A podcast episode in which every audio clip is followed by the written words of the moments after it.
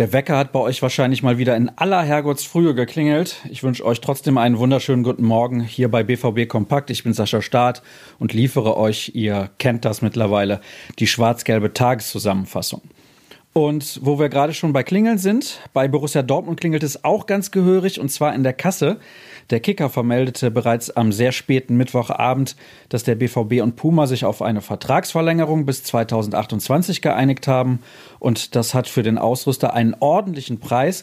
250 Millionen Euro streicht der Verein durch den neuen Vertrag ein. Ein stolzes Sümmchen. Gestern gab der Club das dann auch offiziell bekannt. Der alte Deal brachte pro Saison übrigens 10 Millionen Euro ein.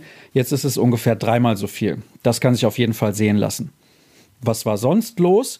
Es kam ein Transfergerücht auf. Angeblich ist der BVB an Emre Can interessiert.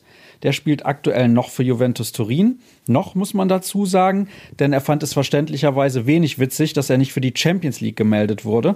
Das Gerücht hält sich deswegen hartnäckig, dass er im Winter gerne Juventus verlassen würde. Dirk Kramp hat sich damit genauer auseinandergesetzt.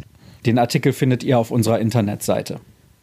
Wir kommen zum sportlichen Rückblick. Der hält sich in Grenzen, weil das Abschlusstraining wie eigentlich immer unter Ausschluss der Öffentlichkeit stattfand. Deswegen belassen wir es auch dabei und schauen auf das, was heute noch so passiert. Und das ist jede Menge. Um 20.30 Uhr geht's los mit dem Bundesligaspiel gegen den SC Paderborn. Und es gibt wohl noch vereinzelte Restkarten. Auch wenn es kalt wird, wer ins Stadion möchte, der hat dazu die Möglichkeit. Übertragen wird das Spiel von The Zone, kommentiert von Jan Platte und als Experte steht ihm Jonas Hummels zur Seite. Das ist der Bruder von BVB-Abwehrchef Mats Hummels. Ich weiß gar nicht, ob es das in der Bundesliga schon mal gegeben hat, könnte tatsächlich das erste Mal sein in dieser ungewohnten Konstellation. Für euch aus dem Stadion berichten Jürgen Korst, Sascha Klaverkamp und Florian Gröger und ihr wisst das bereits, die liefern direkt mit Abpfiff den Spielbericht, die Einzelkritik und dann zeitnah noch einen Kommentar sowie die Stimmen der Beteiligten. Die Amateure müssen auch ran, und zwar um 19 Uhr beim SC Verl. Das Spiel sollte eigentlich schon vor ein paar Wochen stattfinden, aber da machte der Rasen nicht so ganz mit.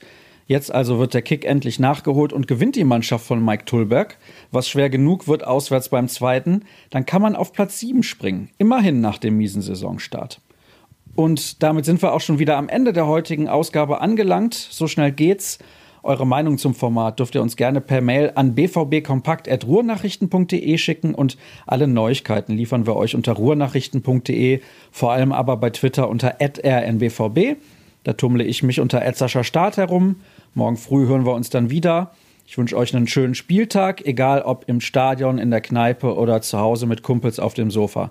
Macht's gut und bis morgen.